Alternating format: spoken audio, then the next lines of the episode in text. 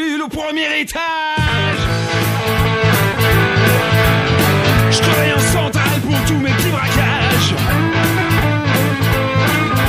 À 4 heures du matin, je pionçais dans mon lit. Soudain, la sirène gueule et quelqu'un pousse un cri. Y'a du baston dans la tôle. Y'a du baston dans la tôle. Y'a du baston dans la.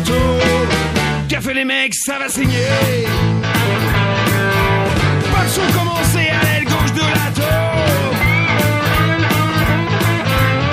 Déjà tous mes potes se mettent à saccager les pions. J'ai dit les mecs, on se paye une petite fête. Fait que j'arrive les lardus avec des mitraillettes et y a du baston dans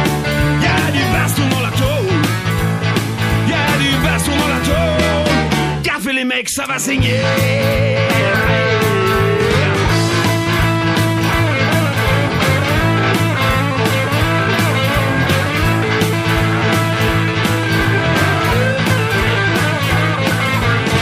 Les mains qui disent sortez de la bande de rats. C'est un temps pour l'armée si vous arrêtez pas.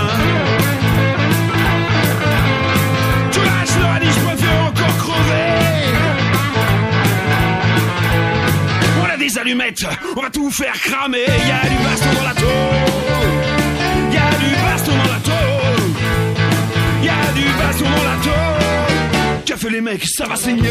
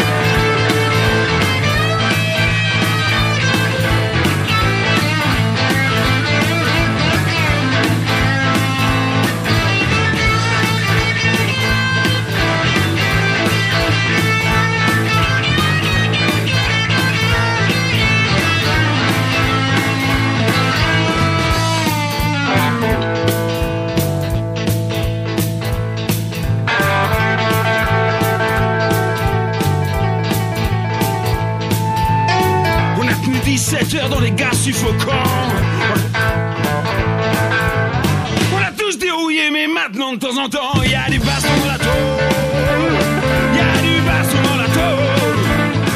Y a du baston dans la tôle. Qu'a fait les mecs, ça va signer. Allez avec moi. Y a du baston dans la tôle. Y a du baston dans la tôle. Y a du baston dans la. Qu'a fait les mecs, ça va saigner.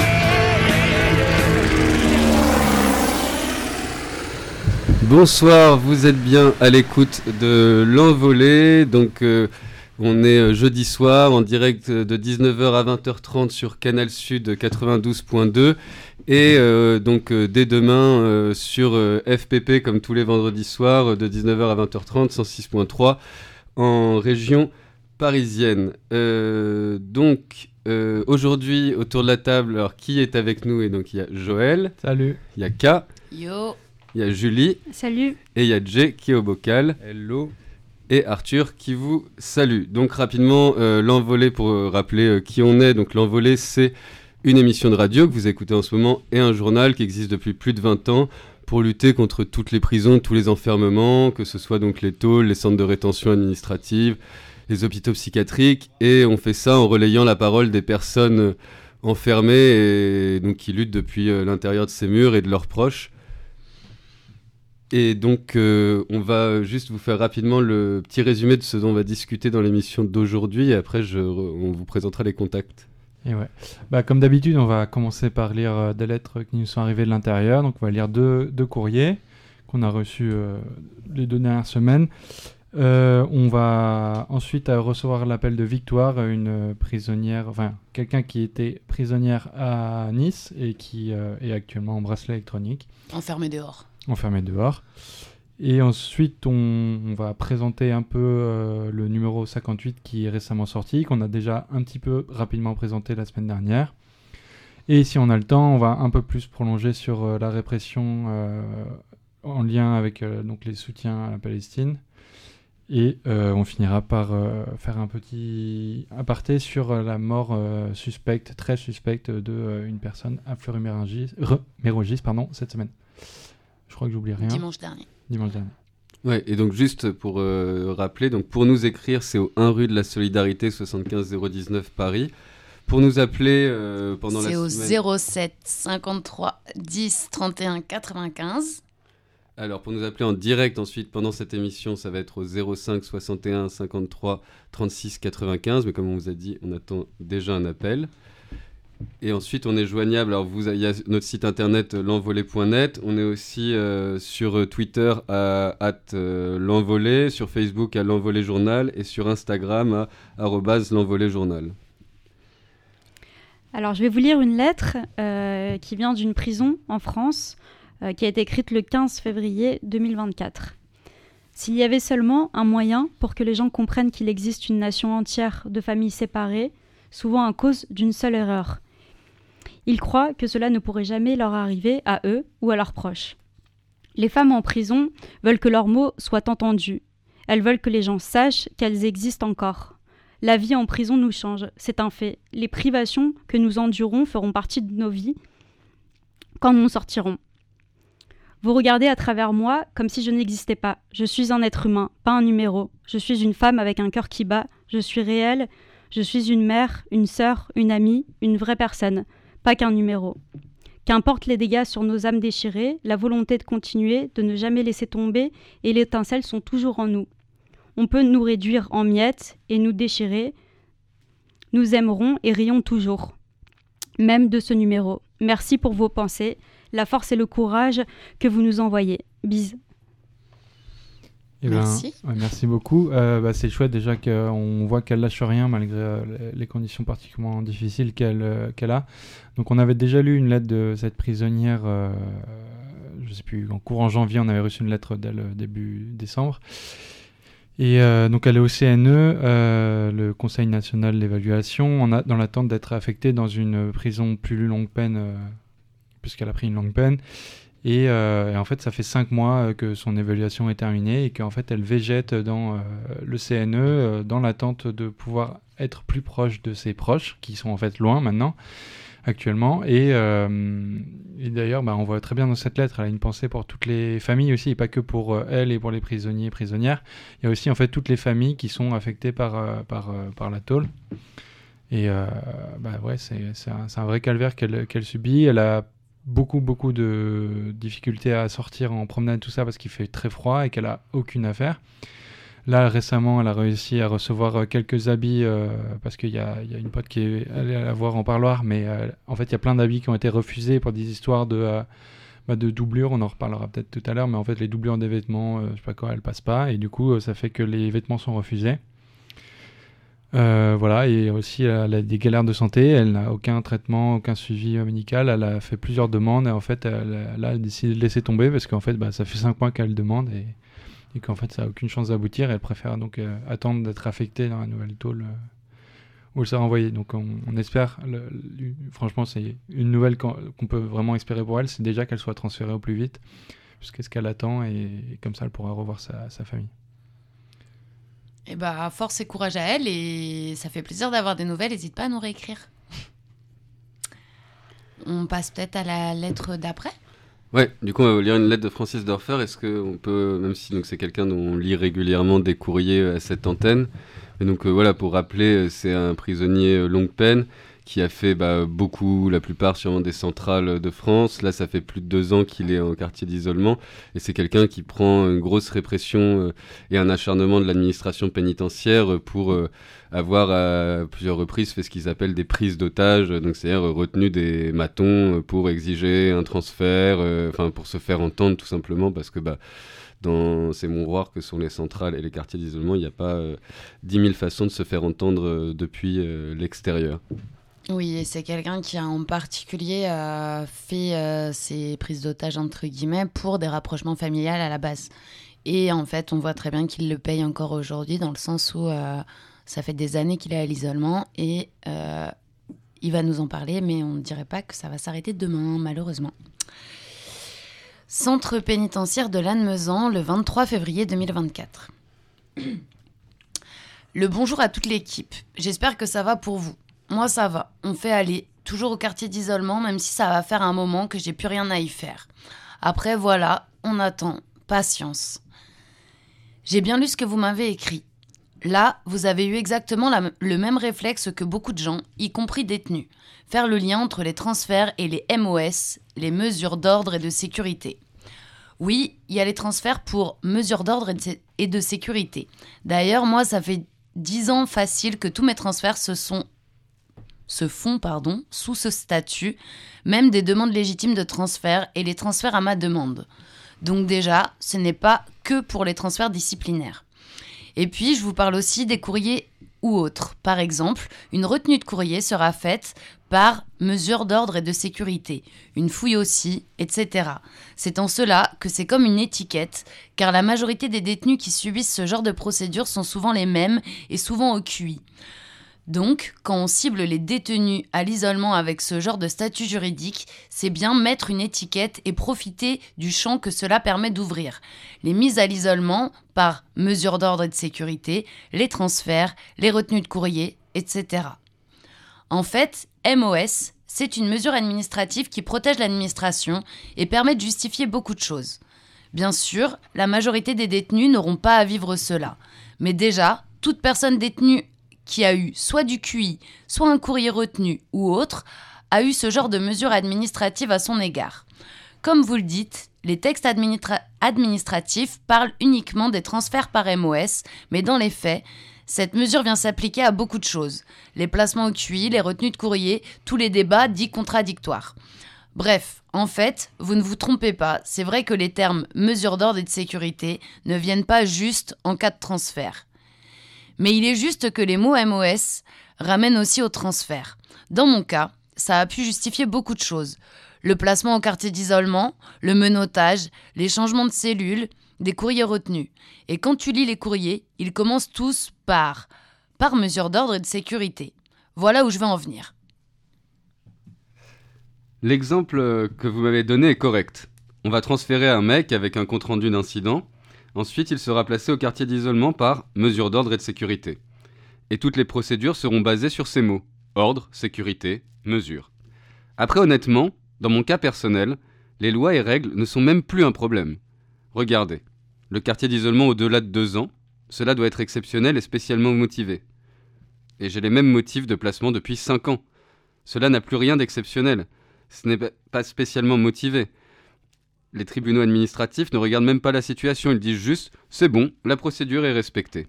Alors que non J'ai beau faire des recours, rien ne change et on me renouvelle le quartier d'isolement de façon systématique, comme si c'était normal.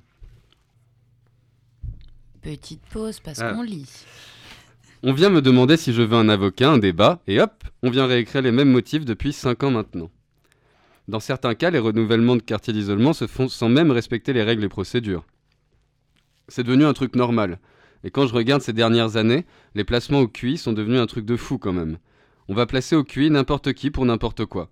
La plupart des QI sont pleins, et le nombre de personnes menottées aussi, depuis 2018. Les passe-menottes sont systématiques. Dans certains QI, ce sont toutes les cellules qui en sont équipées, et dans d'autres seulement quelques cellules. En tout cas, j'ai vu clairement que les années qui sont passées ont fortement fait grimper le taux de sécurité, ou de mesures qui vont avec. Même les profils des détenus en centrale ont évolué. Là, je vois la plupart des détenus arrivant, ils viennent souvent de maisons d'arrêt ou de CD. Il y a quelques années, les mecs qui venaient de CD étaient rares. Vraiment, toutes les prisons ont eu un vrai changement. Les peines sont plus lourdes qu'avant, le nombre de détenus est historique, et les âges aussi de plus en plus jeunes. Avant, les mecs de 20-25 ans, c'était quasiment inédit en centrale. Maintenant, c'est devenu banal de voir des gosses de 20 ans en centrale. En tout cas, c'est clair qu'il y a eu une grave augmentation de tout ce qui est lié à la sécurité. Brouilleurs, murs barbelés, mesures administratives, retrait des remises de peine, etc. Bref, merci pour tout.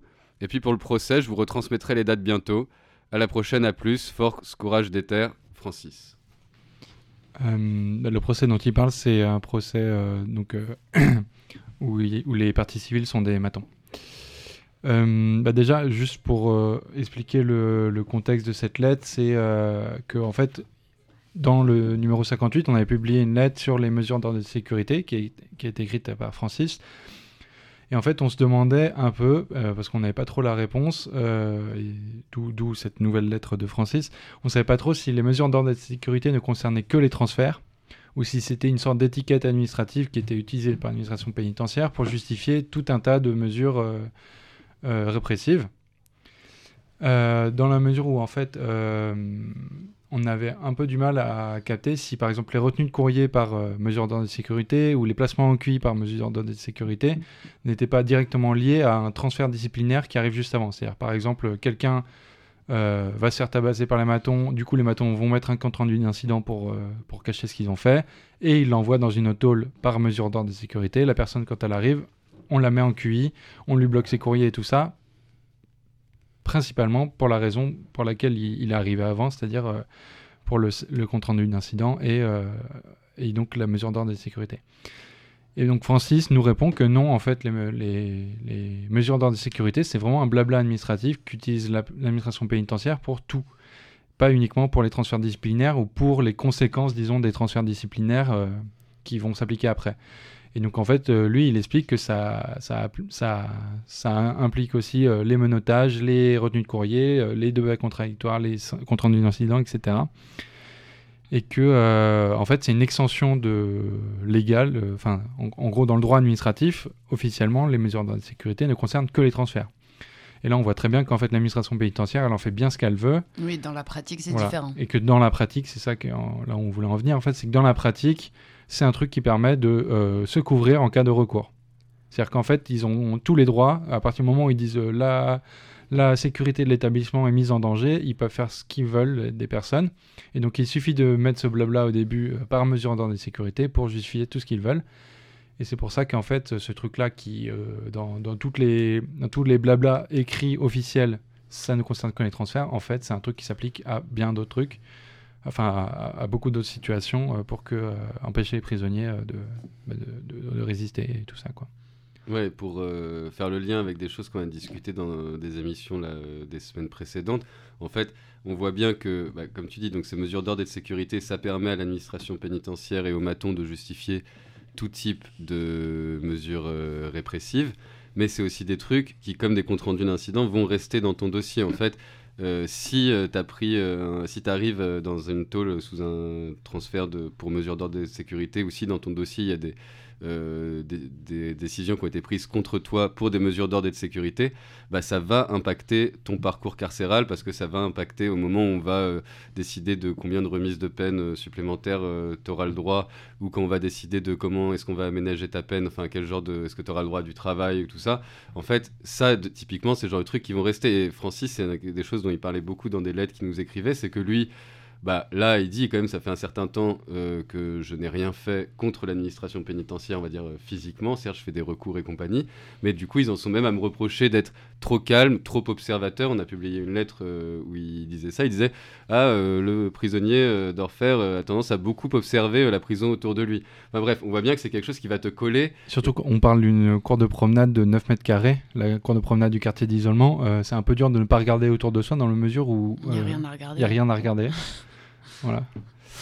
Enfin, Mais du coup, voilà, ça permet à l'administration pénitentiaire de faire ce qu'elle veut, mais en plus, c'est quelque chose qui te suit après euh, sur euh, 'fin, tout ton parcours carcéral. Quoi. Et moi, je voulais juste préciser un truc parce qu'il parle euh, de menottage. C'est juste pour euh, rappeler qu'il parle en fait de- d'équipement euh, équipé menotté, par exemple, et que ça concerne tout ce qui est euh, aller à la douche, euh, bouger dans les étages, etc. C'est pas être menotté en cellule. C'est juste que ça me paraissait pas très clair. C'est tous les déplacements hors de la cellule, ce qui est quand même énorme aussi. hein. Oui. Grave. Ouais. Et le truc qui décrit la trappe à menottes, c'est quand même quelque chose d'assez humiliant où, en fait, avant que les matons ouvrent la porte, tu vas, ils vont ouvrir une trappe dans laquelle tu vas mettre tes mains, ils vont te menotter et tu vas devoir reculer, donc euh, menotter euh, dans le dos. Et là, ils ouvrent la porte et là, euh, tu, ils, ils rentrent. Quoi. Enfin, il y a- et pareil, pour, euh, quand tu arrives dans une salle, tu rentres, on t'enferme, puis on ouvre le passe-menottes, tu passes les mains et là, on te démenotte. Quoi. Et, peut-être pour finir euh, là-dessus, euh, je voulais revenir sur euh, le fait que les mesures d'ordre de sécurité aussi, c'est ce qu'explique Francis, c'est une nouvelle étiquette en fait, c'est une étiquette de plus pour discriminer les prisonniers. Donc il y en a plein. Il y a toutes celles qui sont officielles, administratives, genre DPS, etc. Mais il y a aussi en fait toutes les catégories comme celle-ci où en fait MOS officiellement c'est que pour les transferts, donc c'est pas une étiquette administrative. Sauf que dans la pratique, Ça permet plein de les, choses. euh, les matons et notamment les syndicats de matons disent en fait euh, ce détenu c'est un détenu MOS, c'est-à-dire qu'il est arrivé par mesure de sécurité et du coup en fait ils cataloguent les, les prisonniers euh, en tant que MOS et ils se refilent en fait euh, un nombre de MOS par prison et ils essayent à chaque fois dans leur revendication syndicale, leur tract dégueulasse, à chaque fois ils disent on a trop de MOS chez nous, il faut les envoyer ailleurs. Et en fait, là, on voit très bien ce qui est en train de s'appliquer, c'est que ce, euh, ce truc de mesure de sécurité permet une nouvelle catégorie de prisonniers euh, pour s'attaquer, euh, bah, avoir, un arsenal encore plus grand de, de mesures répressives contre les gens et de, de- d'étiquettes qui, dont il est difficile de se, de se détacher, même des années après, on le voit très bien pour Francis. Et quand même, merci Francis, c'est cool. Et n'hésite pas à continuer de nous donner des nouvelles. On va mettre un peu de musique et juste après, on va appeler Victoire.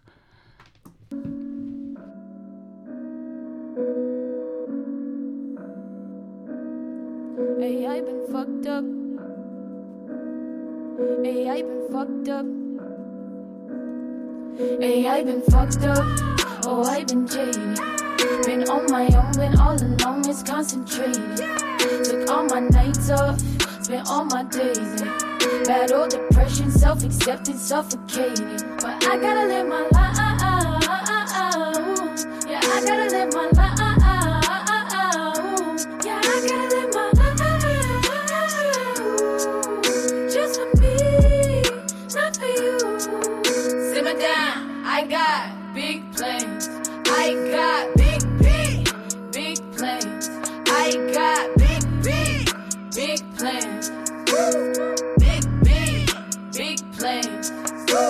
tryna push a Royce on some ruthless shit. Tryna pull up looking like a Kubrick flick. Like, what the fuck? Like, who's this bitch? These days I ain't fucking with no goofy shit. These days I ain't fucking with no goofy bitch. I'm a choosy broad, I gotta choose my pick. I mean, these hoes sounding like it's two for six. It's only one of me, but it's a few of them. And yeah, this shit be making me crazy. Give me an Idris, I might just make me a baby. This year, if you do not pay me, I come with the rocket. I'm shooting like Tracy McGrady. Niggas is salty and clingy, and I'm tryna sleep underwater in Fiji. And I'm tryna make every dollar I'm seeing, and I'm tryna make sure my mama is eating. Cause I've been waiting on this moment for all my life.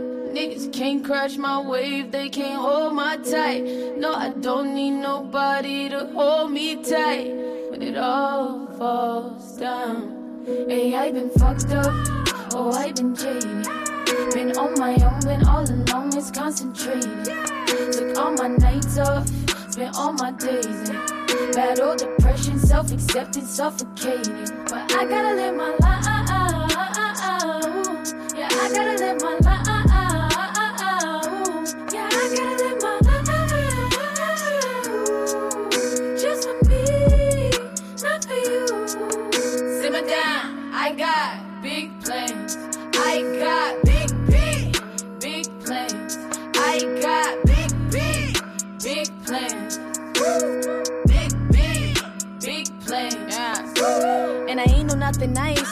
Yeah, I flow like seven seas. Trees be evergreen. Show my size and dice. And I roll a seven seas. Make the devil hear me. Know what's on your mind.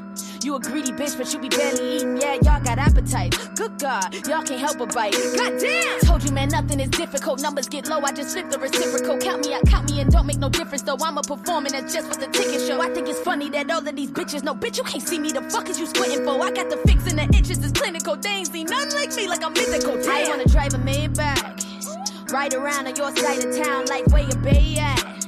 Slow the driver down, reds find around, fuck a haystack. I'm a sharpshooter, you a needle user, yeah, y'all can take that. Y'all about as dope as vein tracks. For what, man? You don't need a CID. Look at all the shit that I DID. I'm self-made, you bitches. Is me by me. Still young, wild, and bustin' like Chia. I got dreams, bigger dreams, and making it big. Give my mama a car, give her the keys to the crib. Turn nothing to something, cause that's the reason I live. And I know how the bottom feels, so that's the reason I give. I done seen some shit out here that made me crazy. Who gon' change the world? Who gon' save these babies? It's a dog eat dog, bro. You can't get rabies. Blood running through the field while they hand me daisy. Damn!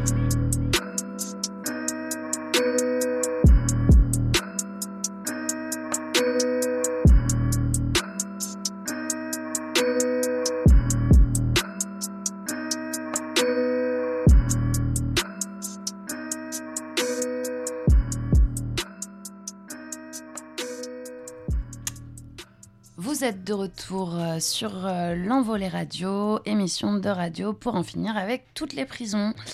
Euh, on est toujours joignable au 07 53 10 31 95 toute la semaine et tout le temps. Et on est aussi disponible sur toutes les plateformes de podcast. Ouais. Et donc là, on va recevoir ou on a reçu un appel de Victoire. Est-ce que tu nous entends? Oui, bonsoir. Bonsoir, salut. Bonsoir. Salut.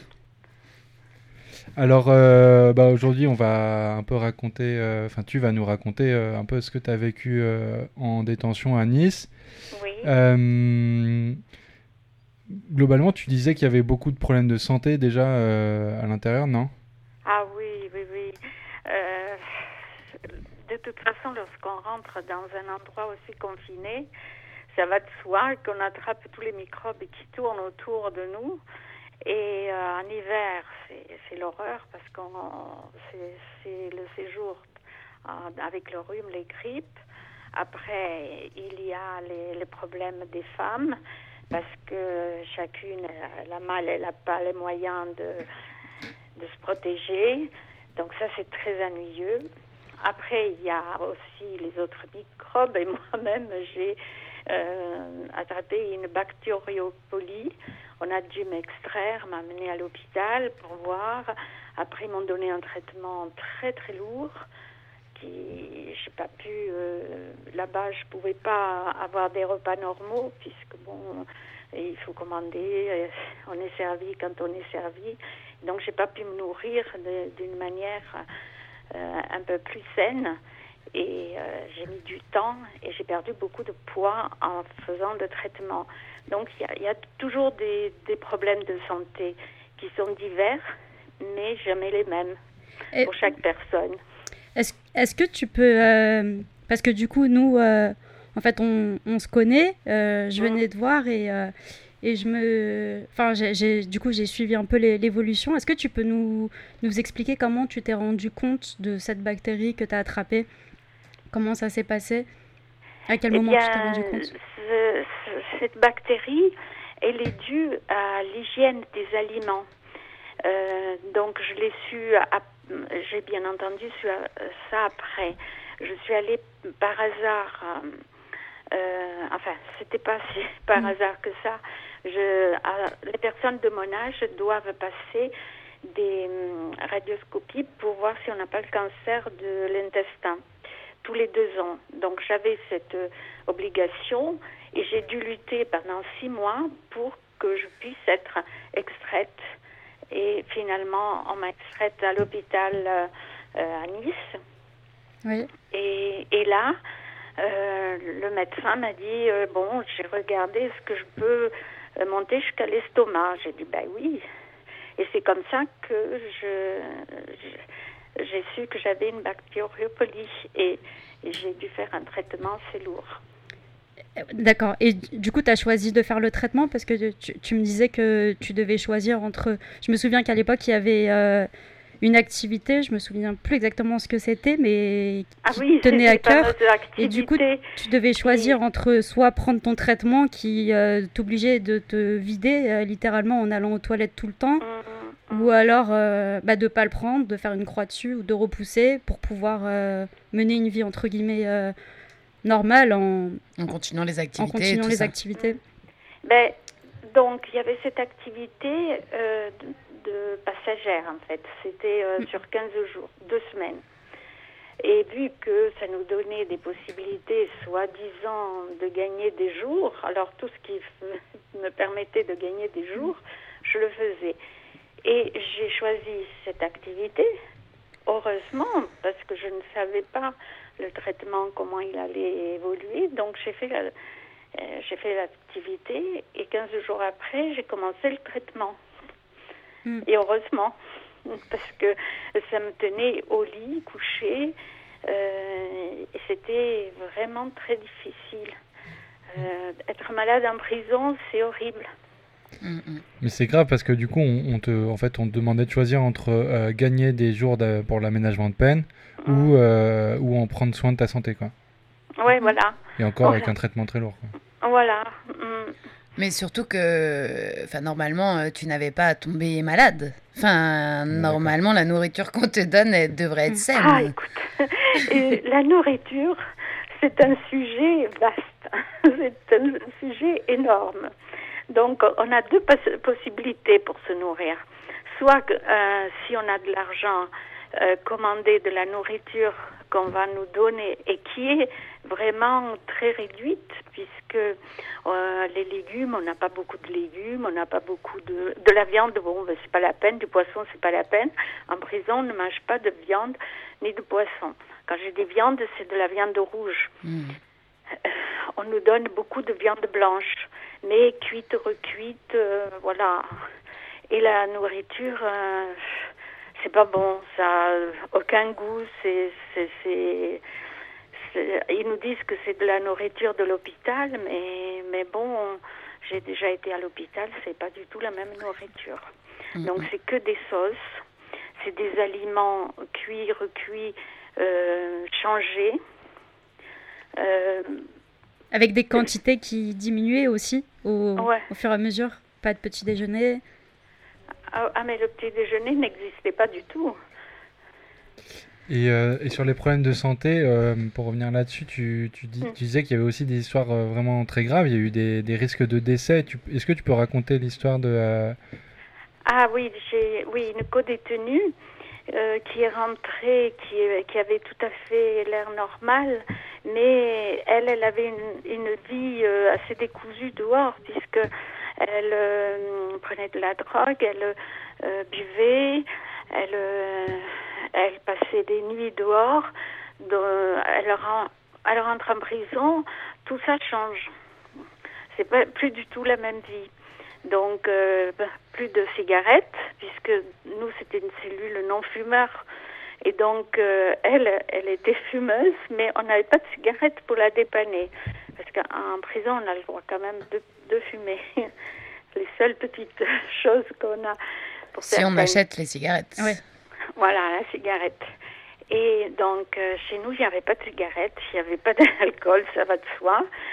Et elle était en manque, donc euh, ils n'ont même pas pensé de, de lui de, de lui donner euh, des, des, des cigarettes au moins. Ou des patchs ou un traitement de substitution. Voilà. Par contre, dans ma cellule, il y avait quatre patchs, mais ils avaient 5-6 ans. Je sais pas s'ils étaient bons. Elle, elle, a, elle en a mis de partout parce qu'elle était très très mal.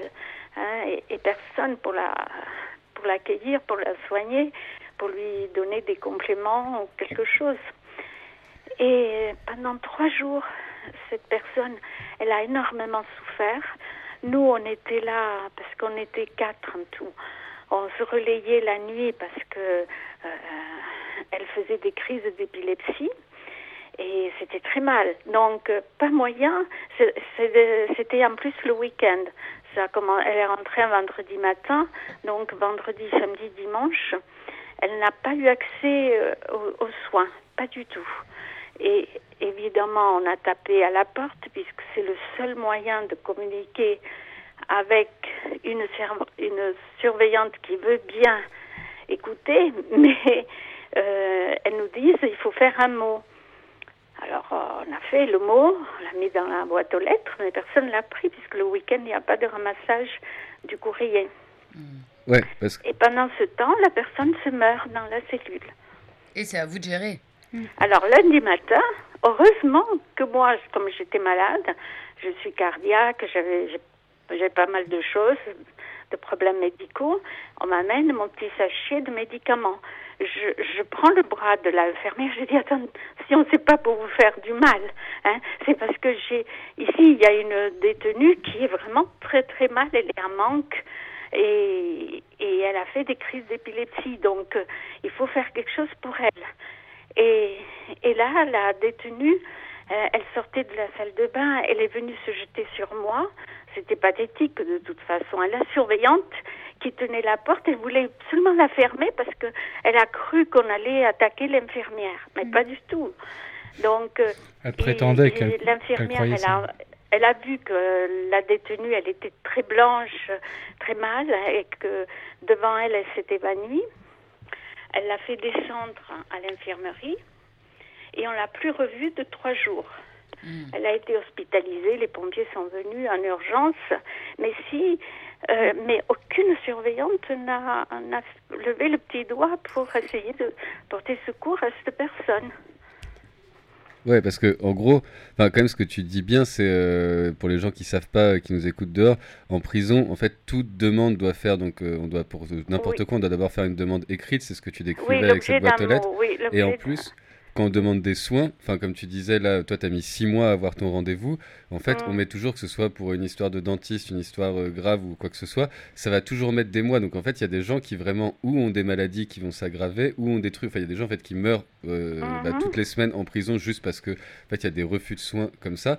Et comme tu dis en plus, ce qui est quand même vraiment euh, horrible là, ce que tu décris bien, c'est si tu es malade, enfin si tu as une urgence en prison un week-end. Ah oui, eh ben, en fait, tu vas crever parce que ils sont, eux, ils sont en week-end et ils s'occuperont pas de ta gueule.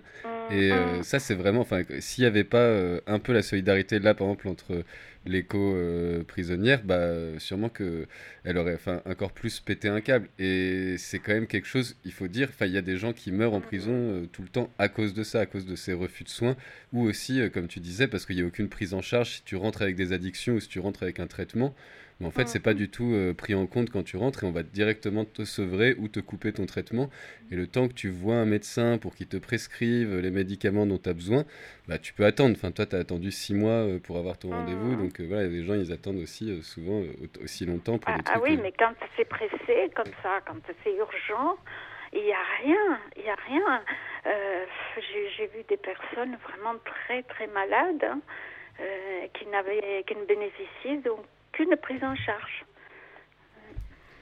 Et, euh, et du coup, bah, la prison, ça crée des séquelles sur la santé. Toi, par exemple, tu as, des problèmes de, de vue, non C'est ça? Ah ben moi j'ai eu un AVC là-bas. Alors moi pendant lorsque j'ai fait l'AVC, bon j'avais pas réalisé qu'est-ce que c'était, j'étais pas bien.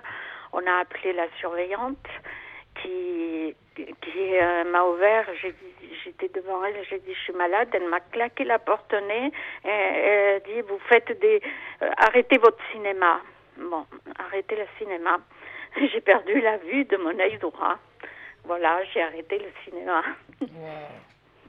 Ouais, et malheureusement, c'est quand même assez fréquent, les surveillants ou les, ou les matones qui vont dire euh, Oui, euh, vous simulez, euh, vous faites ça pour aller à l'infirmerie, vous faites ça pour qu'on Mm. ouvre la porte, et qui du coup refusent. En fait, il y a quand même des refus de soins qui sont au-delà de tout ce qu'on pourrait dire, la lenteur administrative. Volontairement, les matons aussi, parce qu'ils n'ont pas envie de se faire chier et de, ça leur fait du travail en plus, euh, crari, de trouver quelqu'un pour t'amener à l'infirmerie ou de trouver une escorte pour t'amener à l'hôpital. Mais en fait, il y a énormément d'histoires comme ça. Et les histoires d'AVC en prison, malheureusement, il y en a plein aussi parce que Ah bah, oui. tu dis quand même la bouffe est quand même euh, dégueulasse. Tu as quand même une tension et un stress permanent. Enfin, Mhm. ton corps, il est quand même soumis à enfin, des conditions extrêmes et sans aucune prise en charge.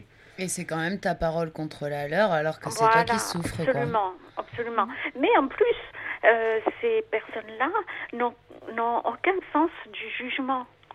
Parce que quand ils voient quelqu'un en face, on le voit si c'est du cinéma, excusez-moi, on le voit très bien si c'est du cinéma ou bien la personne, elle n'est pas bien.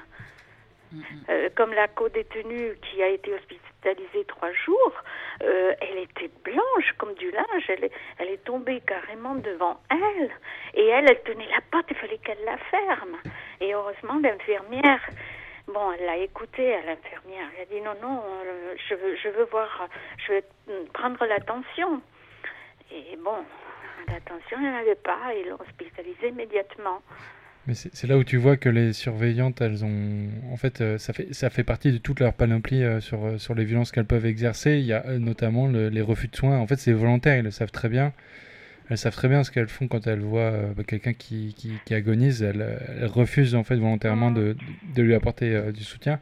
Est-ce que d'ailleurs tu peux revenir un peu sur la, la violence et, et ce genre de choses des surveillantes, euh, euh, c'est pas de la violence physique. Hein, parce que bon, j'ai jamais vu une surveillante euh, lever la main. Mais c'est pire que ça. C'est de la, c'est de la violence euh, psy- psychique parce que euh, leur façon d'être, leur façon de ré- répondre quand elles veulent, ou bien c'est des gestes, le- leur euh, leur regard tout ça, c'est de la violence. C'est- de la violence douce, peut-être, je sais pas quel nom il y a, il y a mais c'est de la violence. il y a aussi une violence quotidienne qui est euh, celle des oui, fouilles, oui, oui. les fouilles à nu. Euh, Lorsqu'elle consente à parler, elle disait on n'a pas que ça à faire, on a beaucoup de travail. On a beaucoup de travail. Bon, j'ai pas jugé leur travail, je connais pas leur travail à part d'ouvrir des portes et de les refermer. Et bon, Et ouais, c'est des porte-clés, hein. évidemment, euh, bon, certainement qu'elles ont du travail, mais Ils ont beaucoup de Euh, portes à ouvrir. ça, c'est- nous, on est des surtout. numéros. Nous, les prisonniers, on est le prisonnier, c'est des numéros et c'est des personnes qu'il faut punir absolument. Il faut les punir en refusant tout, en, en les en les privant de tout. Il y a une privation de liberté, mais il y a la privation de la santé, euh, l'accès aux soins. Il y a l'accès aux soins, mais encore faut-il y aller si la surveillante veut bien communiquer les, les mots, les billets, parce que on fait des mots. On veut, par exemple, on peut demander tout ce qu'on veut, mais les mots, ils vont à la poubelle. Ouais. Ils ne suivent pas. Oui, ou comme tu racontais, sinon euh, tu peux avoir un rendez-vous, mais six mois plus tard, ou enfin. Oui. euh, Oui, oui, parce que vraiment, je, avec moi, écoutez, je n'avais, j'en pouvais plus de ne pas pouvoir euh, me soigner. Et un jour, qu'est-ce que j'ai fait? J'ai, écrit au juge. Bon, hum, je- ça m'a valu une convocation chez la SPIP pour me dire quand vous avez quelque chose, vous n'avez pas hum, à écrire au juge. Mais moi, bêtement, je lui ai demandé ah pourquoi il a reçu ma lettre? Parce que normalement. euh, le passage euh, de la boîte aux lettres de la cellule au destinataire, euh, il se fait pas d'une manière régulière. Et là, j'ai dit, j'ai eu de la chance. Il me dit non, ça. non, mais la prochaine fois, vous m'écrivez à moi. Mais peut-être même qu'il l'a pas reçu, le juge. hein. Peut-être juste qu'ils ont su que tu avais écrit le au juge. et l'a reçu. C'était le hasard. Hmm. Entre des... Je sais pas comment ça se fait, mais le juge l'a reçu puisque il a, il a demandé à la SPIP de, de, de me dire que euh, ce n'est pas des problèmes qui le regardaient. Et il fallait écrire au, au directeur de la prison. Et est-ce, enfin, je reviens sur, est-ce que du coup, euh, par rapport euh, aux fonctions des surveillantes, donc c'est elles qui, c'est elles qui vous font les fouilles Hmm. euh, à plusieurs, euh, avant les parloirs, après les parloirs, comment ça se passe? Alors, hum, donc si on en vient aux fouilles, quoique dès qu'on sort de la cellule, on doit, si on doit se rendre quelque part, on doit passer sous un portique. Ça, c'est obligatoire. Après, si on va au parloir, euh, là, c'est une fouille à nu, mais elle ne nous touche pas. Elle, elle nous met, met à poil, elle regarde nos vêtements s'il n'y a pas quelque chose de caché, Hmm. et il faut lever la jambe. Alors, je vous dis pas comment c'est honteux de- L'humiliation. de lever la jambe devant une personne comme ça. C'est- moi, ça m'a, ça m'a mis. Bon. Et, C'est très humiliant. On, on sort donc de la fouille à nu, on se rhabille, on va au parloir. Au, au parloir, avant d'aller dans les petits réduits ou ils appellent ça les rencontres parloirs, on passe encore sous un portique et on, on subit encore des palpations. Des, Des palpations voilà, merci. Et, et après, finalement, on va voir la personne qui est, venue nous visiter. Lorsqu'on a parlé, fini de parler, on retourne sous le portique et on, il nous casse dans, des, dans une cellule. Et après, alors ça dépend, il y a des jours où, c'est pas systématique, mais il y a des jours où il fouille à nu de nouveau. Sans avoir forcément sonné euh, sous le portique de sécurité Non, non, si on ne sonne pas, euh, on est quand même fouillé, Ah ouais, malgré tout. ah ouais, À, à nu, toujours. à nu, toujours. Ouais. Voilà. Et après, finalement, il nous remonte. Et après la fouille à nu, on nous repasse encore euh, dans un portique pour rentrer en cellule. Mais parfois, euh, toi, toi, tu avais une histoire rigolote là-dessus. Tu avais réussi à un peu éviter le portique pour euh, pouvoir fêter un anniversaire euh, Oui. clandestin et Oui. remonter des bouteilles de soda. Tu peux raconter ça? Bon, parce que c'est- bien de temps en temps de d'oublier l'endroit où nous sommes et et, et se faire plaisir. Alors bon ben comme je, je cuisinais avec une poêle sur un, un feu, euh, j'ai fait faire un gâteau. Et il fallait euh, qu'on ait des bouteilles de soda. Alors ça, ça sonne sous le portique. Et par chance, une seule surveillante euh, qui, qui elle, elle est, euh, un petit peu âgée, qui n'écoute, enfin, n'a- n'adapte pas les mêmes règles que les autres. Elle consent à dire bonjour. Et puis, euh, euh, il y avait le portique. Comment faire? Du coup, il y avait deux infirmières qui étaient là. Je commence à leur parler euh, de ma maladie. Et je vais essayer de parler à la surveillante. Et j'arrive malgré tout à faire le tour avec mes deux bouteilles de, de soda sans passer par le portique. Et vite, je pars dans le préau pour euh, la promenade. Et évidemment, ça a fait, ça a été euh, euh, l'histoire de la journée. Parce que ne pas pouvoir passer sous le portique avec deux bouteilles de soda, qu'on a bien cachées d'ailleurs, euh, pour pouvoir en profiter, c'était euh, l'amusement de la journée. Mais bon, c'était un parmi des, des moments très difficiles. Ouais, mais il n'y a pas de petite victoire, c'est cool. C'est chouette. Bah, surtout que, comme- enfin, comme tu disais, euh, on, tu disais, les- ils sont pas violents avec les gestes, mais enfin, les matons, les matones, ils- c'est eux qui mènent cette fouille à nu et qui vont jusqu'au bout, qui te disent de lever la jambe. Enfin, là, pour le coup, c'est quand même une violence hyper euh, forte qu'ils exercent tout le temps. Et en fait, le fait de le faire systématiquement, alors, bon, il n'y a pas de fouille à nu qui soit justifiable, mais Non, normalement, ils sont censés justifier s'il y a. euh, ils pensent que tu as quelque chose à ce moment-là, mais du coup de le faire en fait systématiquement en entrée-sortie de parloir, on sait que ça arrive à énormément de gens et c'est juste une façon de briser euh, les personnes, parce qu'en fait ça te met dans un rapport vis-à-vis d'elles ou d'eux, enfin qui est euh, vraiment, enfin dégueulasse et qui te rabaisse vraiment quoi. Oui, oui, parce que euh, un moment de plaisir avec la, la personne qui a visité, ça, ça se change en un moment de douleur, en fait. Parce que euh, pour aller profiter de trois quarts d'heure qui, qui sont toujours rognés par des retards, parce que ils font des fouilles euh, excessives, donc euh, ils prennent sur le temps de, des visites qui sont des- souvent réduites à, à 30 minutes au lieu de 45, eh bien, on sort de là, on est beaucoup plus meurtri que d'habitude. Euh, voilà. Alors des fois, je me disais bon, ben, peut-être que je vais refuser les visites parce que ça devient tellement lourd, tellement pesant et humiliant que bon. C'est leur le, but, hein. le plaisir de la visite, il, il est obstrué par euh, toutes ces, ces- ces- ces- ces choses-là, quoi. Mais tu as été euh, aussi. Enfin, par hasard, en fait, tu avais vu aussi des, des matons euh, être euh, violents euh, contre une prisonnière qui sortait du mitard, non? Ah oui, oui, oui, j'ai raconté cette histoire. Donc, euh, cette femme, moi, euh, été comme hiver, euh, je, je- je sortais prendre l'air.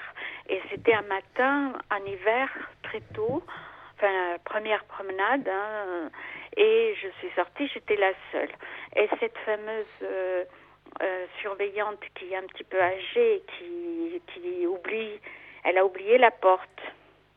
Et, et pendant que je tournais, j'ai entendu des bruits. Il y avait quatre messieurs qui sont arrivés devant euh, la cellule, la cellule mitard qu'on appelle. Et bon, la curiosité étant là, je me suis approchée, j'ai, regardé. Ah, ça a été horrible. Et ces quatre hommes, ils ont pris une jeune femme qui se débattait, euh, qui, qui était pleine d'énergie, mais qui se débattait à mort parce qu'ils voulaient la sortir du mitard. Euh, elle, euh, elle tapait, elle avait tout cassé, le peu de choses qu'il y avait. Donc ils l'ont prise à quatre. Ah, Et elle était nue, mais complètement nue. Et, eux, ils la tenaient et ils rigolaient, ils se moquaient. Et, la pauvre fille, elle était bon. Après, je, l'ai vue dans le dans, la cour. Elle m'a expliqué que euh, ils, ont été même horribles. Donc, quand euh, elle a, ils l'ont, ils lui ont fait traverser tout le couloir qui sépare la porte de la promenade jusqu'à l'escalier pour la remonter dans la cellule. Et mais là, c'est, quatre hommes qui avaient tout, toute la force, toute leur euh, liberté, ils profitaient de cette pauvre femme qui était là, toute nue, euh, de se moquer comme ça et, de rabaisser un être humain, c'était franchement dégueulasse. Ouais, c'est dégradant. quoi. Ça m'a fait mal, ça m'a fait très très mal que l'être humain arrive à se comporter d'une manière aussi sauvage. Et ouais. Et ils étaient déterminés, euh, c'était au nom de quoi, euh, se- selon eux C'était Parce que tu me disais qu'ils lui ont écarté les jambes pour... euh, Ben, Pour aller tenait- chercher. ch- chacun, il tenait un membre. Il y en a deux qui, qui tenaient les jambes, donc elle, elle était toute nue. Elle, Mm. elle criait, elle, elle se débattait parce que elle avait peur de, enfin, euh, elle avait honte de sa nudité. mm. Euh, et les deux autres ils leur tenaient les bras. Et la surveillante derrière hachée, comme ça, et, et elle était là, elle surveillait, et, et elle est montée avec euh, eux pour la ramener dans la cellule. Et tout d'un coup, elle a vu ma tête, la tête que je faisais, elle est venue, elle m'a fermé la porte au nez. Elle m'a dit, vous n'avez pas regardé. Ah, mais j'ai dit, la porte est ouverte, j'en profite. Voilà, mais c'est... Donc ça veut dire que euh, si on se tient pas bien, si on, on veut se rebeller, eh ben, il y a la force des gradés. Des- les surveillantes femmes appellent les gradés pour euh, faire leur loi Et là, c'est de des hommes. punition. Exceptionnellement, du coup, c'est des hommes qui viennent au quartier femmes, parce qu'au quartier Oui, femmes, il n'y a pas de surveillant homme. Mais dans les cas comme ça, sur- Chez les femmes, il n'y a pas de surveillant Ouais. homme. Euh, mais euh, dès qu'il y a euh, Besoin un de- problème, c'est les gradés, ils appellent les gradés, les hommes qui viennent pour euh, pour tabasser, pas tabasser parce que ils n'ont pas le droit et je ne l'ai jamais vu. Je peux pas dire quelque chose que je n'ai pas vu, mais euh, ils vous parlent très très mal. C'est tout est dans la parole, tout est dans la parole. Euh, L'heure euh, commence un peu à tourner, donc on va, on va devoir bientôt rendre l'antenne, euh, enfin passer à la suite. Est-ce que tu as des choses que tu veux rajouter? Euh, ben oui, oui, mais, mais c'est tellement vaste. Ce que j'ai à dire, c'est que pour certaines peines, la prison n'est pas nécessaire parce que la prison, qu'est-ce qu'elle engendre? C'est de la haine, de la vengeance. Mais bon, peut-être pas dans mon cas, mais sur le coup. euh, moi, j'ai la haine de ces gens-là, c'est évident, mais j'entendais parler toutes ces jeunes, ces jeunes femmes, ces, qui n'avaient pas besoin d'être là, qui, étaient haine- haineuses. Elles- c'est la colère. Euh, donc, euh, ce que j'ai à dire, c'est pourquoi la prison, alors qu'on n'en a pas besoin, enfin, qu'elle n'est pas nécessaire. Parce que c'est- des petites peines de six mois, euh, euh, un an, deux ans. Bon, maintenant, il y a des nouvelles règles, mais pour l'aménagement, heureusement que ça évolue. Mais il faut, il faut et je, je vous admire, vous, de faire évoluer toutes ces règles-là. Après, là, euh, bah, pour l'aménagement, en fait, c'est plutôt une prolongation de la détention dehors. Enfin, on le voit très bien, ouais. par exemple, avec ton bracelet. Est-ce que tu peux raconter un peu Le bracelet, c'est pas du tout euh, une peine alternative à la liberté. À la... ah, bah, justement, ça a fourché. C'est pas une alternative à la prison, c'est une alternative à la liberté. Ben, euh, le bracelet, c'est mieux que la prison, ça c'est certain, parce qu'on est dans un autre environnement. On retourne dans un environnement familial. Mais il y a... Il y a quand même beaucoup de règles à respecter, non? Il y a- C'est quand même très très contraignant. C'est très contraignant, bien sûr. Est-ce que tu veux Euh, expliquer un petit Il y a peu des horaires, surtout quand on habite à la campagne, qu'on n'a pas de voiture. Ah, ah. Là, euh, c'est- très restreint. Mais bon, euh, c'est contraignant, le bracelet. C'est c'est humiliant Mm. parce que vous pouvez pas vous rendre à des invitations, vous pouvez pas aller voir une pièce de théâtre, un cinéma, vous pouvez pas, pas aller manger au restaurant. Pas parce que vous avez on vous l'interdit, mais c'est le bracelet. Si vous voulez respecter les horaires, vous, vous, vous n'avez pas accès à ça. Et puis ça se voit, toi, le moment où t'es sorti, en plus c'était l'été, il faisait chaud. Après, t'avais trouvé des stratagèmes pour, euh, Le cachet. pour le cacher. T'avais même développé un style avec un petit tissu euh, à la cheville. Mm. Oui, je, je m'habillais avec euh, un petit foulard au- autour de, de- du pied pour ne pas que ça se voit. Mais bon, par exemple, euh, l'été, il fait tellement chaud, on peut pas aller, à moins d'avoir la piscine chez soi, et on peut pas sortir pour aller se baigner. euh, Bon, côté ludique, on on a, on n'a pas vraiment, on doit refuser. On n'a pas, on peut pas faire, on peut pas faire beaucoup de choses. Mais bon, c'est astreignant, mais c'est mieux que la prison. ouais. Mais, mais Ça, même ça pour nous permet de manger comme on veut, ça nous permet de dormir euh, comme on veut, ça nous permet de regarder euh, euh, la télévision, ce qu'on a envie. Parce que quand vous êtes en cellule avec quatre personnes et qui ont des goûts différents, euh, ben, si on ne veut pas se disputer, il faut, faut, faut pas dire je veux regarder, il faut pas choisir son, son émission télévisée. Non, mais c'est sûr, c'est mieux que la prison. Mais ce qu'on voulait dire, c'est qu'en fait, ils n'ont pas mis les gens sous bracelet pour les sortir de prison. Il y a toujours autant de gens en prison. Les On surenferme toujours les gens. C'est plus, ça permet d'avoir plus de gens qui sont contrôlés euh, dans ah leur oui, fait oui, geste. on a, Donc c'est tous les mois, on va voir euh, une SPIP. Euh, donc, si on doit rendre compte de ce qu'on fait, oui, si tu respectes pas les règles, voilà. tu finis en prison. Et voilà, si on respecte pas les règles, ils viennent, ils vous prennent et ils vous ramènent là-bas sans, sans combien il y en a de jeunes femmes qui ont voulu sortir, ils ont fait euh, une sortie euh, familiale et puis bon, ils sont rentrés à des heures. Le lendemain, euh, elles étaient en prison. Ok. Eh ben, merci beaucoup. Moi, j'ai l'impression que tu as plein plein de choses à raconter et qu'on pourra te réinviter à l'antenne pour euh, continuer à raconter tout ça. Mais là, Ben, pour écoute, aujourd'hui, on va Ça peut-être sera avec s'arrêter. plaisir, ça sera avec plaisir. Super. Merci beaucoup d'avoir appelé. Je t'en Merci. prie. Et à très bientôt. Ouais. Est-ce À qu'il y a très une... bientôt. Merci à vous de m'avoir écouté. Et oui, bon bah salut. Salut. À Au très bientôt. Ciao. Merci, Victoire. Bah, on va mettre un peu de musique et puis après, on va passer à la suite. Allez.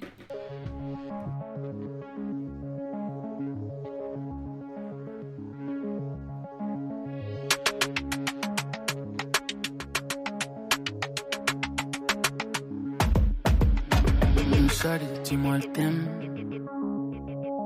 Je m'envoie toucher le ciel. Faut décoller car le temps passe. Pas voir une vieille dame dans ma place. Shawty, dis-moi thème. Je m'envoie toucher le ciel. Faut décoller car le temps passe. Je pas voir une vieille dame dans ma place. Shawty, what's your name? J'ai du cash-cash, fuck la fame. Au distributeur automatique, fais la danse la pluie, je veux sortir pleine. Comme une gogo, j'ai les toute la nuit, tiens, dans la fête. Faut que jusqu'à même la lune se couche. Elle a que la la à la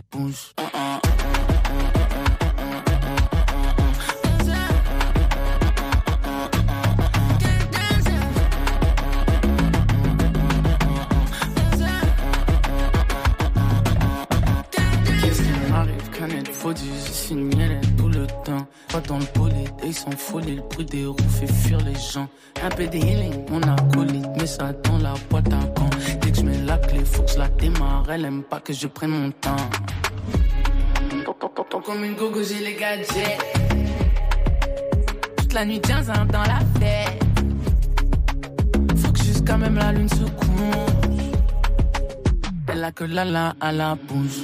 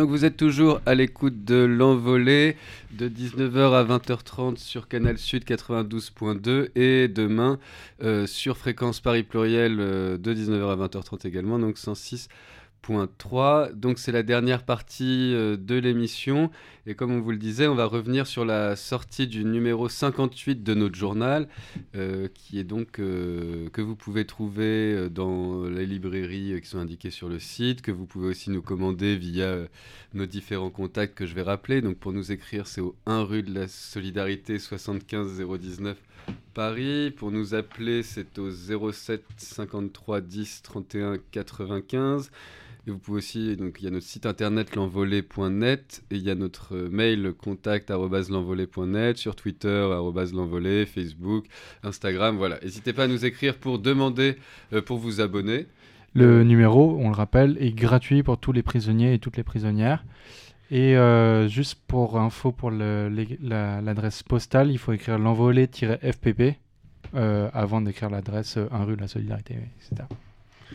Effectivement, des précisions importantes. Euh, et donc, on va, euh, bah, comme on le fait euh, à chaque nouveau numéro, moi déjà vous inviter à le faire circuler un maximum à l'intérieur et à l'extérieur des murs.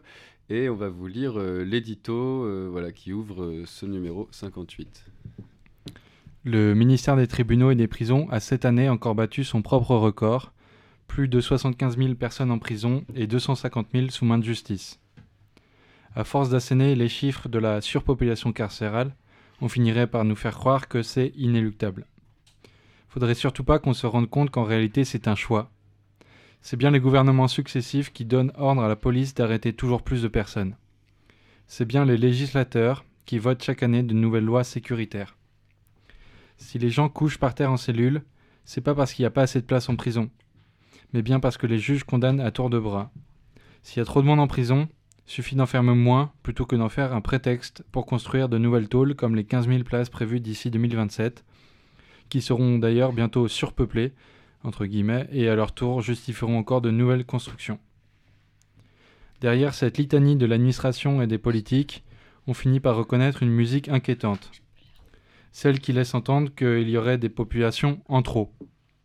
Évidemment que c'est pas le fait d'entasser les prisonniers qui les dérange. C'est quoi le problème? Le fait qu'il y ait des pauvres? C'est sûr que tout augmente, la bouffe, les loyers, les factures, alors ça finit par faire du monde. Il s'agit de faire accepter la traque des plus, précaires et la suppression progressive des allocs et de tout un tas d'autres aides sociales. Pour ça, il faut continuer à faire peur. Et donc la prison, ça sert à ça. Plus on galère, plus on va en prison, et plus les proches autour galèrent. Quand en plus on n'a pas les bons papiers, au bout de la chaîne, c'est l'expulsion. La criminalisation et le harcèlement quotidien des pauvres et des personnes racisées autorisent la police à tuer régulièrement des habitants des quartiers populaires, comme c'est le cas de Naël, tué le 27 juin 2023 par un politicien, pol- politicien, un policier pardon, devenu millionnaire grâce au soutien de l'extrême droite et de la bourgeoisie la plus réactionnaire avec le soutien des politiciens. Euh, il y a eu un mouvement so- social massif donc suite à ce décès et des gens ont repris la rue et certains ont profité de l'occasion pour remplir leur frigo. La machine policière et judiciaire a alors tourné à plein régime pour condamner plus de 2000 personnes à des peines de prison et en maintenir des milliers d'autres sous main de justice. Comme l'a déclaré Redouane Faïd lors du procès de son évasion de Réau, si vous pensez que cette injustice ne vous concerne pas parce que vous n'allez pas en franchir ces murs, vous avez tort. Fin de citation. Ben oui, alors que la prison se révèle toujours plus clairement comme la clé de voûte d'un système basé sur l'exploitation et la domination, les prisonnières et les prisonniers sont maintenus dans l'angle mort. C'est aussi pour ça qu'il est nécessaire que, plus nécessaire que jamais de faire sortir la parole des personnes enfermées. Vu le tableau, on vous souhaite la meilleure année possible. Force, courage et détermination.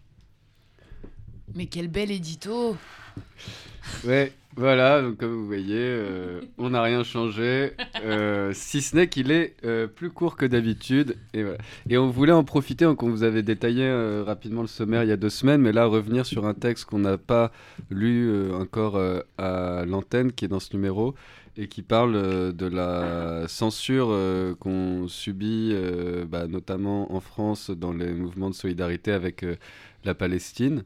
Et donc on va vous lire ce texte et puis après euh, un peu discuter de, l'actualité, de cette actualité-là. Quoi. Criminalisation de la solidarité avec la Palestine. Depuis septembre 2023, Mariam Aboudaka, 72 ans, palestinienne de Gaza, militante intellectuelle et ancienne prisonnière, faisait une tournée en France pour porter ses combats, notamment pour le droit des femmes. Le 16 octobre, elle a été arrêtée puis assignée à résidence pendant plusieurs semaines au motif de menaces de troubles à l'ordre public dans l'attente de son expulsion. Les autorités ont tenu à l'enfermer en centre de rétention administratif, CRA, avant de la déporter en Égypte le 10 novembre. Même elle, qui a l'habitude d'être confrontée à la répression extrême de l'État colonial israélien, a lancé en blaguant Il faut créer un mouvement de solidarité avec les Français. Faut-il préciser que Madame Aboudaka a perdu plus de 30 membres de sa famille dans les bombardements récents? Mais il ne faut pas bon dénoncer le génocide en cours dans la plus grande prison à ciel ouvert du monde et le nettoyage ethnique depuis 75 ans dont la France se rend complice. Ces derniers mois, la criminalisation du soutien à la Palestine est pleinement assumée par les autorités. Des personnes en situation irrégulière ont été expulsées pour avoir osé se prendre en photo un drapeau palestinien à la main. Pendant plusieurs semaines, toutes les manifestations de solidarité avec la Palestine ont été interdites par le sinistre Darmanin qui les assimilait tranquilles à un soutien au terrorisme. Des militants et militantes ont été mis en garde à vue pour avoir porté un kéfier ou brandi le drapeau. Des amendes de 135 euros ont plu sur celles et ceux qui se sont rassemblés malgré les interdictions administratives systématiques. Plusieurs syndiqués ont été arrêtés chez eux et envoyés en garde à vue pour des tweets de solidarité avec la population civile bombardée. Des perquisitions, les fameuses nouvelles visites domiciliaires préventives, ont eu lieu chez plusieurs manifestants arrêtés, ciblant particulièrement les musulmans supposés. Même les tapis de prière et les Corans ont été saisis. Des dizaines de personnes et d'organisations ont été visées pour apologie du terrorisme, menacées de 5 ans de prison et de 75 000 euros d'amende. D'autres ont subi des pressions dans leur activité syndicale, universitaire, professionnelle. Certains et certaines ont même perdu leur emploi. Plusieurs organisations sont visées par des procédures de dissolution. Mais un rapport de force s'est tout de même imposé dans la rue.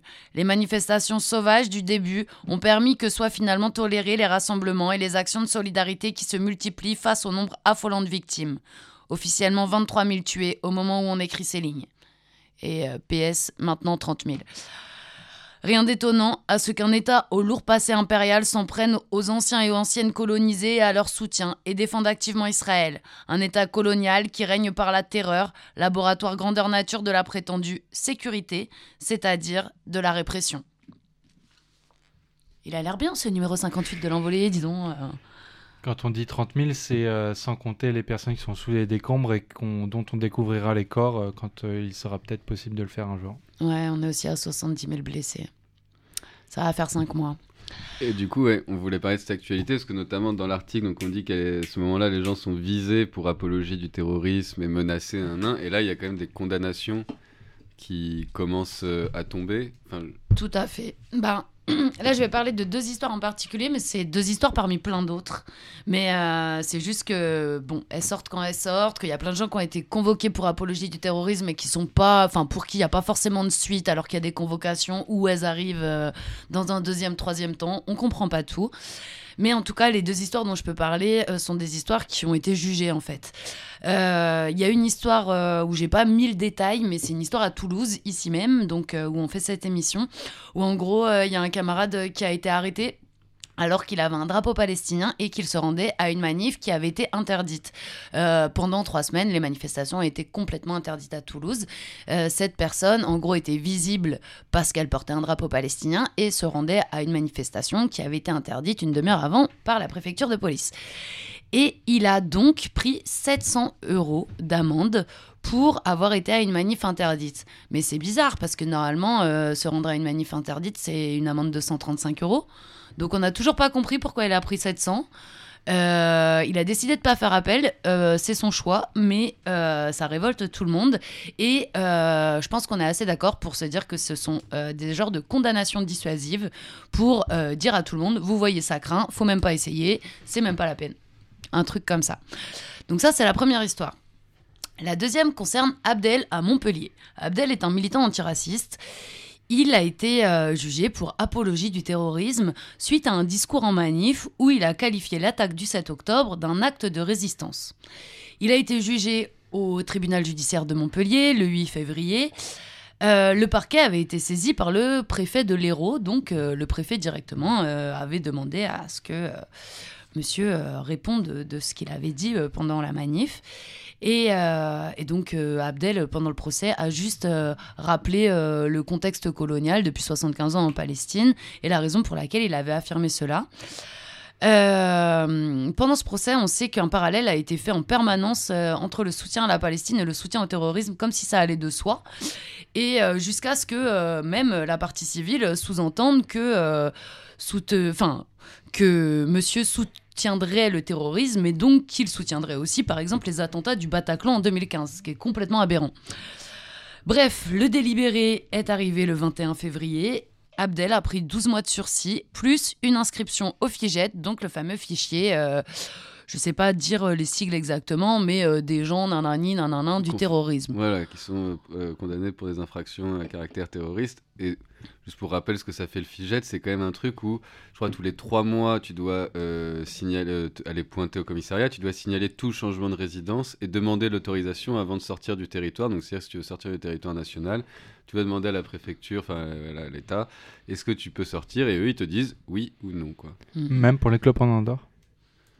Théoriquement, tout franchissement. euh, C'est une bonne question, mais oui, en Et effet. donc, c'est dure 10 ans. Et euh, enfin, voilà, c'est euh, quand même un truc. Toute personne qui est condamnée euh, pour euh, des faits de terrorisme euh, est inscrite euh, à ce fichier. Et donc, bah, en fait, on imagine bien que c'est un truc qui va te suivre. C'est-à-dire qu'en fait, après, t'es fiché. Au-delà de, ça. de ce pointage que tu dois faire et du fait que, bon, bah, il y a cette surveillance, de, enfin, de fait, t'as une fiche de terroro euh, qui te suit.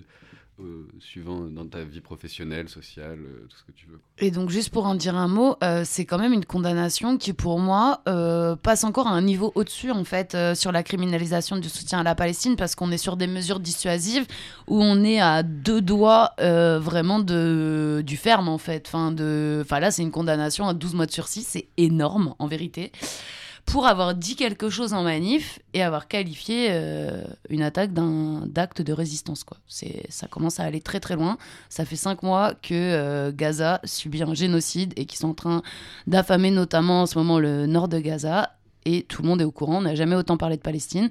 Mais pour autant, la solidarité avec le peuple palestinien n'est toujours pas, euh, comment dire, euh, une chose euh, qui est autorisée et, euh, comment dire, comme une évidence sur le territoire français.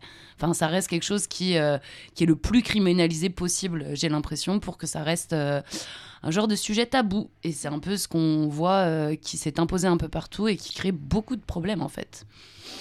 Bah, comme tu dis, c'est enfin, ce qui est quand même vraiment grave. Bon, après, on parle souvent de trucs affreux en ces émissions, mais enfin, quand même, là, euh, il y avait avant les menaces ou les amendes, mais là, c'est quand même un niveau de plus où, euh, en fait, t'es effectivement condamné juste pour avoir dit quelque chose sur euh, ce qui s'est passé le 7 octobre. Je veux dire, après, quel que soit je veux dire, euh, la. Parce que pour autant, Abdel a dit qu'il était contre toutes les morts, qu'elles soient israéliennes ou palestiniennes, etc. Enfin, Voilà, il a juste fait un discours qui n'est pas, enfin même après si c'était, enfin bon bref, mais il, a juste donné un avis, il a fait une Mm. analyse, et pour une analyse, il est euh, pro- condamné à de la prison avec sursis et inscrit au truc de, enfin au FIGET, ce qui est quand même un truc en termes de répression qui est assez fou quoi. Tout à fait. Et qui veut aussi dire à toutes les personnes qui se rassemblent dans la rue à un moment ou un autre, qui ont une parole publique, etc., faites bien attention à ce que vous dites parce que, en fait, vous avez tous un contrat sur la tête. Donc, en vrai, c'est chaud. Ça veut vraiment dire un truc pour tout le monde. Ça, ça concerne pas que la Palestine.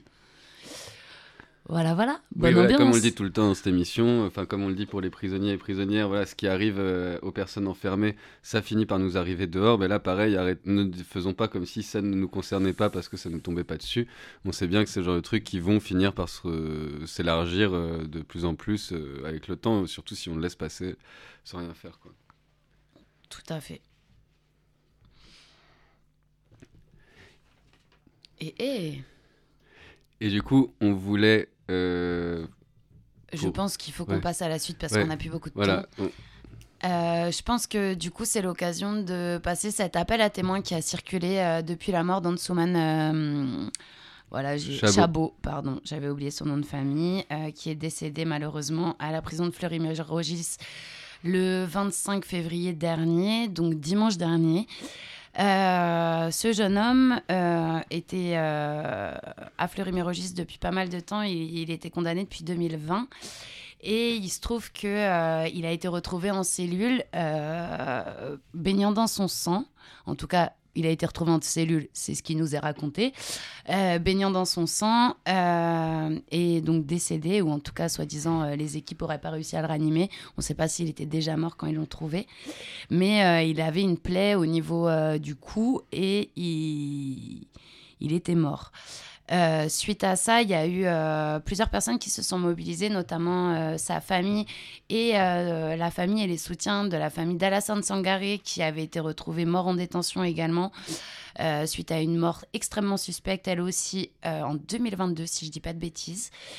Et euh, la raison pour laquelle ils se sont rassemblés du coup à partir de lundi soir devant le Fleury euh, directement euh, comme un peu une manif spontanée à une je sais pas trentaine de personnes, c'était tout simplement pour demander des comptes et comprendre ce qui s'était passé. Parce qu'en gros, la famille a été informée dès dimanche, donc pour une fois ils informent les familles, tant mieux.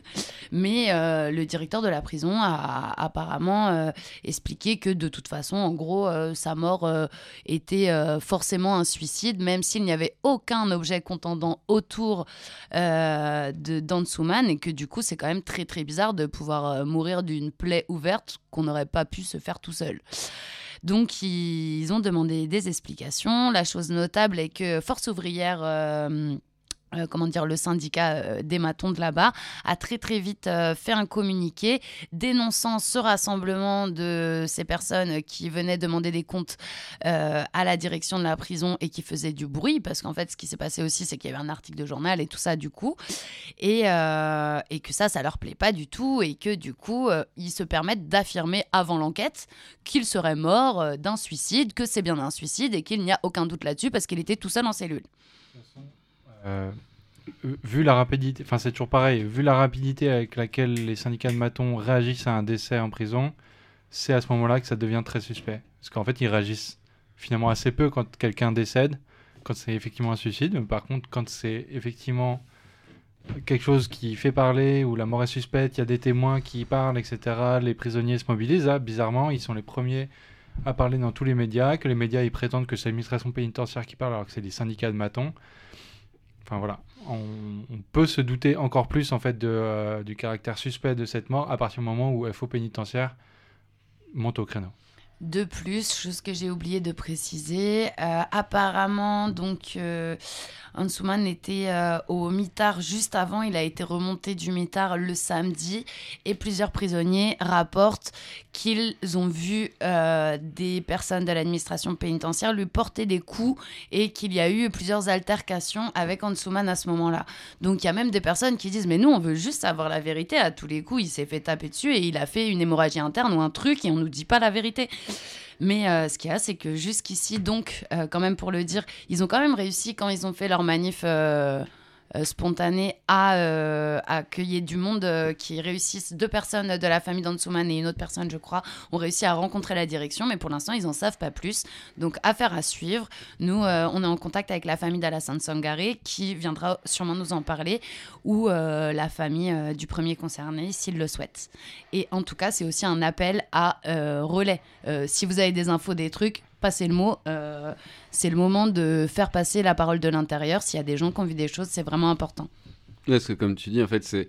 Là, il y a des prisonniers qui ont raconté cette histoire qui sortait du mitard. En fait, à chaque fois, euh, quand il y a des personnes qui meurent comme ça en prison, c'est seulement parce qu'il y a d'autres prisonniers ou d'autres prisonnières qui prennent le risque, parce que c'est un risque euh, de faire sortir des informations, bah, qu'on sait un peu ce qui s'est passé parce qu'en fait sinon effectivement la version de l'administration pénitentiaire et des syndicats de maton C'est sera la toujours la même. Bah voilà ouais. et c'est la seule et c'est toujours la même.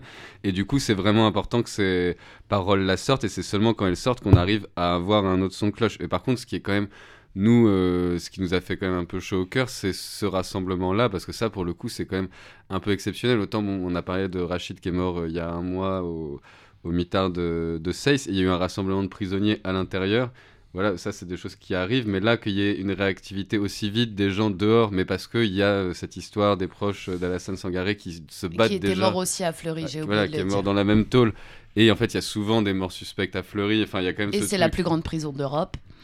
Voilà, et donc il y a quand même tout ce truc, mais n'empêche, ça fait quand même, même si c'est enfin vraiment euh, bah, horrible que Ansuman, euh, soit mort euh, comme ça, mais que des gens réagissent direct et viennent direct devant la, devant la prison demander euh, des comptes, bah malgré tout, ça fait un peu ouais, chaud au cœur parce qu'en fait, malgré tout, bah, il meurt pas euh, dans le silence comme euh, c'est trop souvent le cas euh, quand on meurt en prison et que voilà, il, se passe rien dehors, il n'y a aucune réaction, quoi. Et on espère que bah, ça va un peu tenir, cette mobilisation, quoi.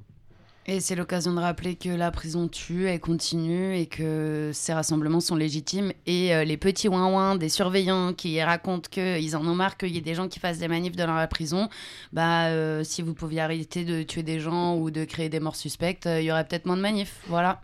Et bravo aux gens qui se mobilisent vraiment. Super. Je crois qu'on va devoir s'arrêter bientôt. On fait. Moi, j'ai un petit point agenda. Ah, il y a Ah oui, ouais. Mm, Il y a un petit point agenda qui est important. Alors, surtout qu'on m'a envoyé d'autres dates pendant l'émission et que j'ai peur de me perdre. Mais j'essaye. Alors, euh, à Bordeaux, le Clap 33 organise une discussion Comment l'État nous violente le 2 mars à 14h, 3 rue Bressac. Ils organisent aussi, nos camarades du Clap 33, euh, un rassemblement à 8h30 devant le tribunal de Bordeaux. Euh, ah, j'ai pas la date, c'est con.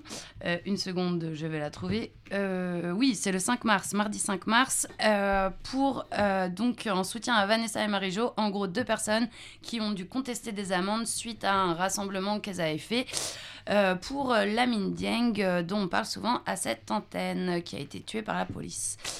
Et c'est l'occasion aussi de vous inviter à un pique-nique organisé euh, je suis désolée, j'ai pas les infos sous les yeux, donc je le dis de tête, mais c'est sur Instagram. Euh, en gros, un pique-nique pour le 8 mars euh, devant la prison à Rennes pour euh, parler des violences pénitentiaires et de ce qui est vécu aussi par les femmes à l'intérieur et pas et enfin pour rappeler qu'il y a aussi des femmes euh, en prison et que le 8 mars est la journée des droits de toutes les femmes. Et dernière chose, le 16 mars, comme vous le savez, il y a la marche annuelle contre les violences pénitentiaires et policières et toutes les violences d'État. Il va donc y avoir des marches un peu partout. À Toulouse à 14h à François Verdier, à Rennes à 13h12 à République, à Bruxelles le 15 mars à 18h, à Paris à 13h12 place de la République, à Bordeaux à 14h place de la Bourse et aussi à Grenoble, mais je n'ai pas toutes les infos. Voilà. Et aussi, on, re- on redira les, précisions euh, plus tard, parce que le programme n'est pas encore sorti totalement, mais il y a 72 heures euh, contre les prisons qui vont être organisées à Marseille fin mars, le dernier week-end de mars. Et il y aura une présentation euh, de, euh, bah, de- de- du journal L'Envolée en particulier. Voilà. N'hésitez pas à venir. Super. Et juste euh, PS, concernant le 16 mars, toutes les infos sur du coup la page du réseau d'entraide Vérité et Justice qui chapeaute tout ça. Euh, c'est le moment des coucous?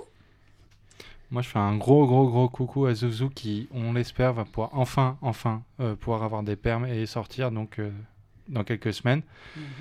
Même si, bon, bah, comme ça a été reporté des milliards de fois, euh, voilà, c'est toujours compliqué. On n'est pas sûr que ça, ait lieu, etc.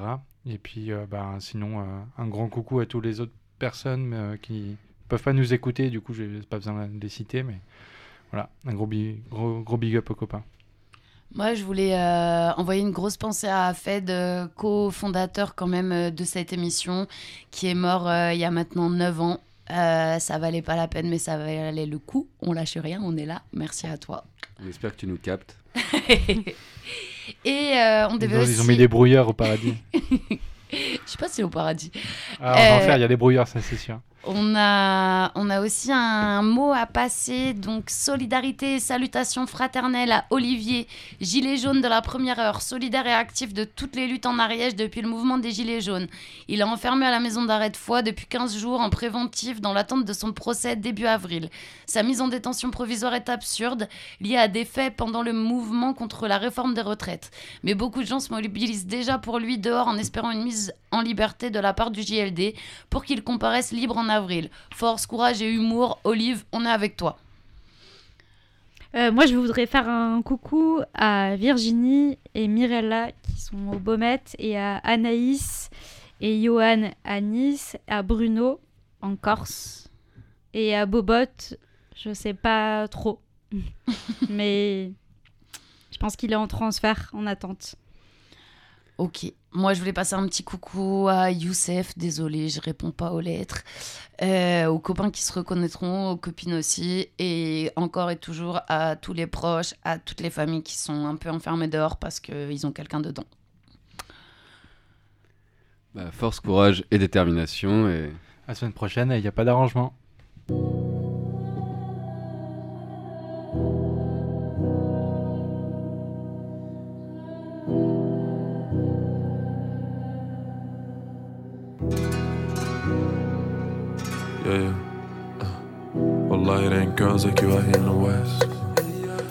Been away, but I'm coming back home. No need to stress, baby. All I know, all I know, all I know is to be Palestinian is to always rep where you come from. Except when you're online at the customs. Told her she can meet me up in London.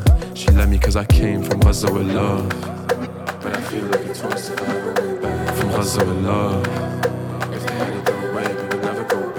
back. From Gaza with love, baby. فلسطين أحسن ساي وبنت بلادي عجباني فضلكم احكوا مش سامع Continuez à parler, on vous entend pas Pas, pas, pas, pas. Continuez à parler, on vous entend pas Pas,